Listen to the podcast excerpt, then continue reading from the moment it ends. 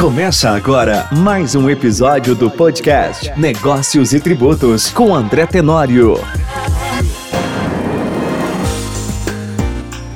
O agronegócio brasileiro é um dos mais representativos do mundo, sobretudo no que diz respeito à dinâmica de exportações. O Brasil é o maior exportador mundial de café, açúcar e cana-de-açúcar. É também o segundo maior exportador de carne bovina e o maior exportador de carne de frango, sendo também o quarto do mundo na venda internacional de carne suína.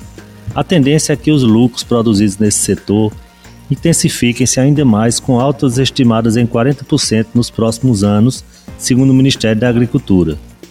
O exercício da atividade rural abrange, além da agricultura, a pecuária e as atividades zootécnicas, tais como a apicultura, avicultura e piscicultura. Como não poderia ser diferente, o agronegócio também está sujeito às normas tributárias aplicáveis às demais atividades produtivas, com algumas particularidades que as diferenciam das demais. É justamente sobre isso que vou falar hoje no episódio 7 do podcast Negócios e Tributos, comigo, André Tenório. Este é o podcast Negócios e Tributos, com André Tenório. No universo empresarial, o assunto tributos sempre é visto como um tabu. A maioria dos empresários delega questões tributárias a profissionais mais técnicos. Entretanto, é essencial conhecer pelo menos o básico. A proposta do podcast Negócios e Tributos é transmitir conhecimentos adquiridos em mais de 30 anos de trabalho como contador e advogado, de forma bem simples e direta. Além das atividades já citadas, também são consideradas atividades rurais a extração e a exploração vegetal e animal, a transformação de produtos decorrentes da atividade rural, sem que sejam alteradas as características do produto in natura, feita pelo próprio agricultor ou criador, com equipamentos e utensílios usualmente empregados nas atividades rurais, utilizando exclusivamente matéria-prima produzida na área rural explorada. Também o cultivo de florestas que se destinem ao corte para comercialização, consumo ou industrialização. Por outro lado, não são consideradas atividades rurais, por exemplo, a industrialização de produtos tais como bebidas alcoólicas em geral, óleos essenciais, arroz beneficiado em máquinas industriais, fabricação de vinho com uvas ou frutas, a comercialização de produtos rurais de terceiros e a compra e venda de rebanho com permanência em poder do contribuinte em prazo inferior a 52 dias, quando é regime de confinamento, ou 138 dias nos demais casos. Basicamente, a tributação das atividades rurais podem se dar de duas formas: ou através da tributação na pessoa física do produtor, ou através da de uma constituição de uma pessoa jurídica. Na pessoa física, a tributação ocorre em cima do resultado da exploração da atividade rural, que deve ser apurado mediante a escrituração de livro caixa. Só está dispensado da escrituração desse livro aquele produtor rural que tiver uma receita bruta anual de até 56 mil reais. Nesse livro caixa, são escrituradas as receitas e as despesas de custeio, investimentos e demais valores que integram a atividade rural do declarante. O resultado positivo da atividade rural é tributado na declaração de ajuste anual. Anualmente, a Receita Federal disponibiliza em seu site um programa auxiliar denominado Livro Caixa da Atividade Rural, que é destinado à pessoa física que explora a atividade rural. As receitas e despesas lançadas no livro caixa devem ser comprovadas mediante documentação idônea que identifique o adquirente dos bens ou o beneficiário do pagamento das despesas, o valor e a data da operação, devendo toda essa documentação ser mantida à disposição da fiscalização pelo período de cinco anos. Produtor rural de um porte maior com faturamento superior a 4 milhões e 800 mil reais ano ficou obrigado a entregar um arquivo digital com a escrituração do livro Caixa Digital do Produtor Rural, o LCDPR. Esse livro tornou-se obrigatório a partir do ano calendário 2019 e ele deve ser assinado digitalmente por meio de certificado digital válido e a sua entrega deve ocorrer no mesmo prazo de entrega da declaração de ajuste anual. Caso contrário, o produtor rural fica sujeito a uma multa de 100 reais por mês calendário ou fração de atraso e mais 1,5% não inferior a 50 reais, do valor das transações comerciais ou das operações financeiras escrituradas no próprio livro. A tributação da atividade rural na pessoa física do produtor é prevista no Decreto 9.580, de 22 de novembro de 2018, que é o regulamento do imposto de renda, nos artigos 50 a 65. De acordo com o artigo 54 do regulamento do imposto de renda, a receita bruta da atividade rural será constituída pelo montante das vendas dos produtos oriundos das atividades já definidas anteriormente, exploradas pelo próprio produtor ou vendedor. Além disso, também integram a receita bruta da atividade rural os valores recebidos de órgãos públicos, tais como auxílios, subvenções, subsídios, aquisições do governo federal e as indenizações recebidas do Programa de Garantia da Atividade Agropecuária, o PROAGRO. O montante ressarcido ao produtor pela implantação e pela manutenção da cultura fumageira, o valor da alienação de bens utilizados exclusivamente na exploração da atividade rural, exceto o valor da terra nua, o valor dos produtos rurais entregues em permuta com outros bens ou pela dação em pagamento, o valor pelo qual o subscritor transferia a título de integralização do capital os bens utilizados na atividade rural, os produtos e os animais dela decorrentes, e as sobras líquidas decorrentes da comercialização de produtos agropecuários apuradas na demonstração de resultado do exercício e distribuída pelas sociedades cooperativas de produção aos associados produtores rurais. Da receita bruta da atividade rural serão deduzidos as despesas de custeio e os investimentos efetivamente pagos, considerando-se despesa de custeio aquelas necessárias à percepção dos rendimentos da atividade rural, tais como gastos realizados com combustíveis, lubrificantes, salários, aluguéis, arrendamentos, ferramentas e utensílios, corretivos, fertilizantes, defensivos agrícola e animal, rações, vacinas, medicamentos, os impostos, com exceção do imposto de renda, taxas e contribuições para a Previdência Social e os encargos financeiros efetivamente pagos em decorrência de empréstimos contraídos para o financiamento da atividade rural.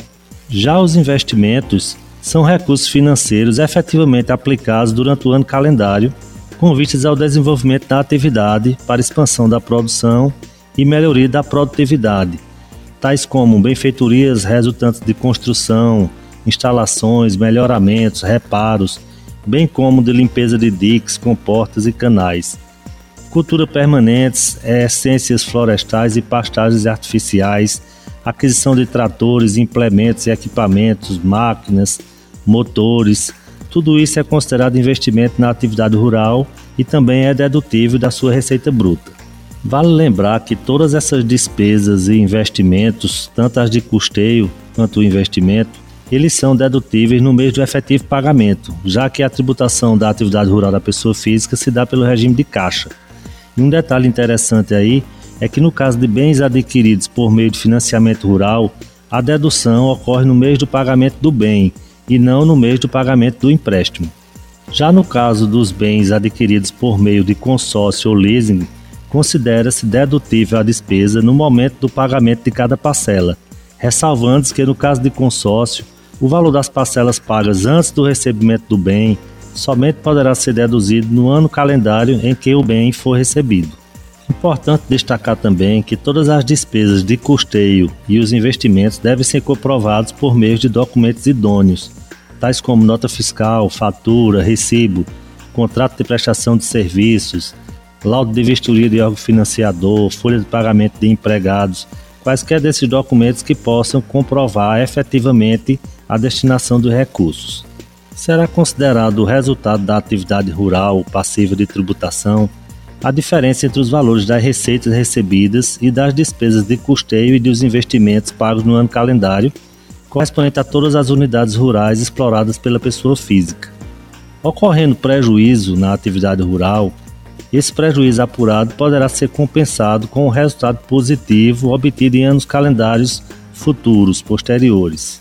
Entretanto, a opção do contribuinte, ele poderá tributar apenas 20% da sua receita bruta, caso o resultado seja positivo, mas em compensação perderá o direito de compensar os prejuízos dos anos anteriores ocorridos.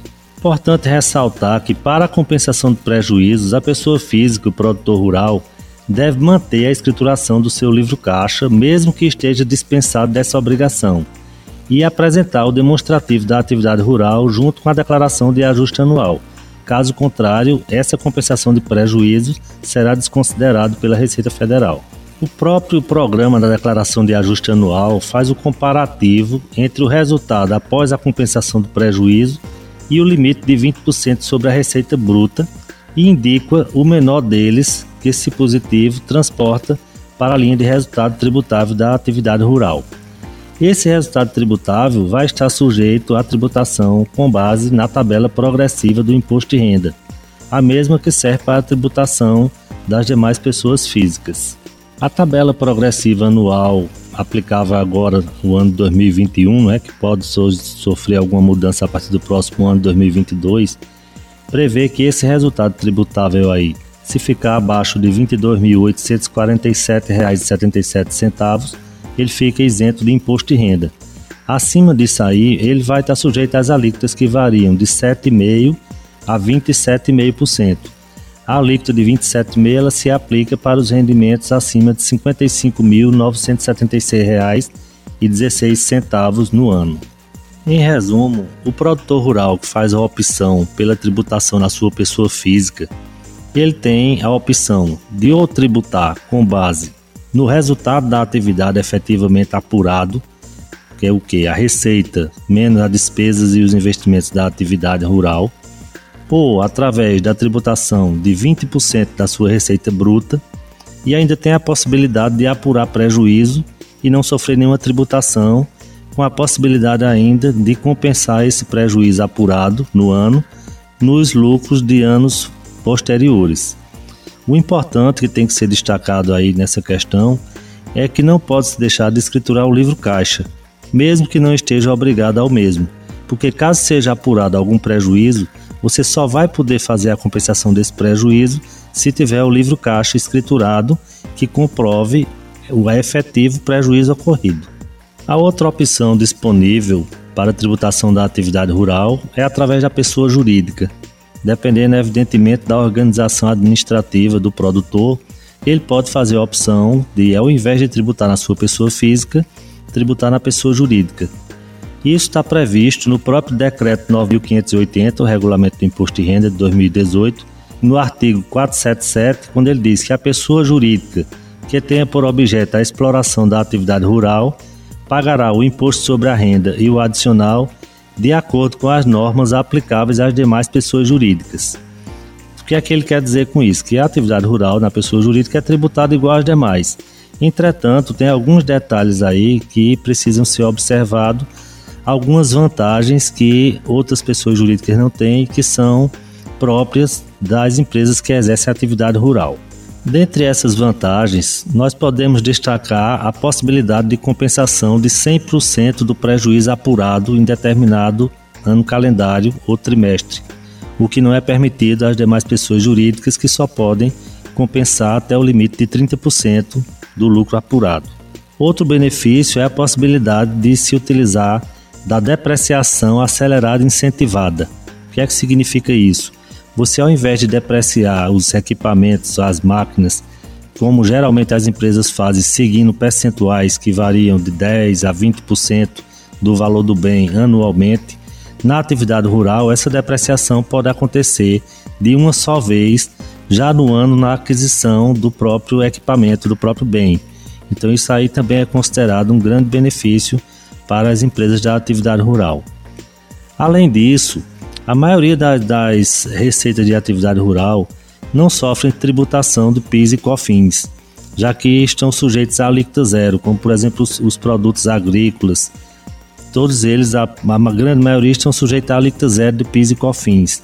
Então isso também representa outra, mais uma economia para a pessoa jurídica da atividade rural.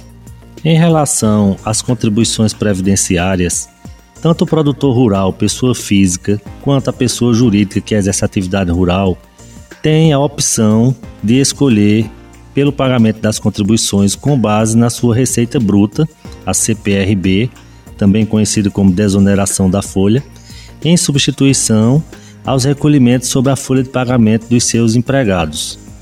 Claro que essa análise aí tem que ser feita levando-se em consideração o que é mais vantajoso para o contribuinte. Não esquecendo também que essa opção ela é feita anualmente e ela não pode ser modificada, ela é irretroativa.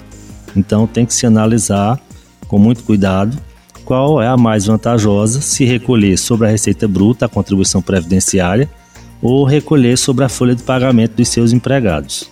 Por fim, se tratando da tributação do ICMS, do Imposto sobre Circulação de Mercadorias e Serviços, de competência estadual, pelo menos aqui no estado de Pernambuco, ele não faz distinção entre o produtor rural pessoa física e a empresa da atividade rural. A Cefaz de Pernambuco ela concede inscrição estadual para ambos sem distinção.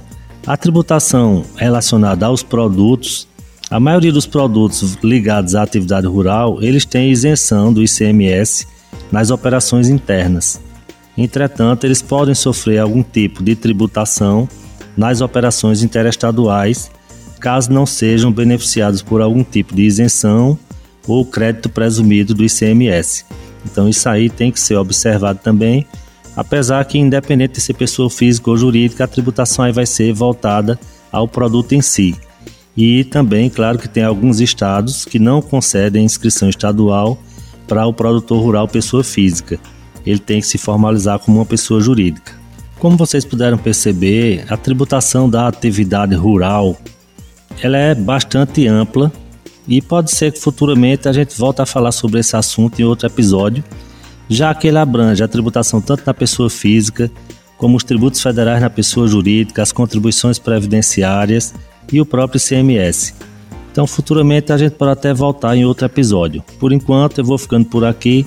Se vocês souberem de alguém que pode se interessar sobre o assunto, produtor rural ou que trabalha com essa área de agronegócio, manda esse podcast para eles, para eles escutarem e espero que seja de utilidade para todos. Até a próxima.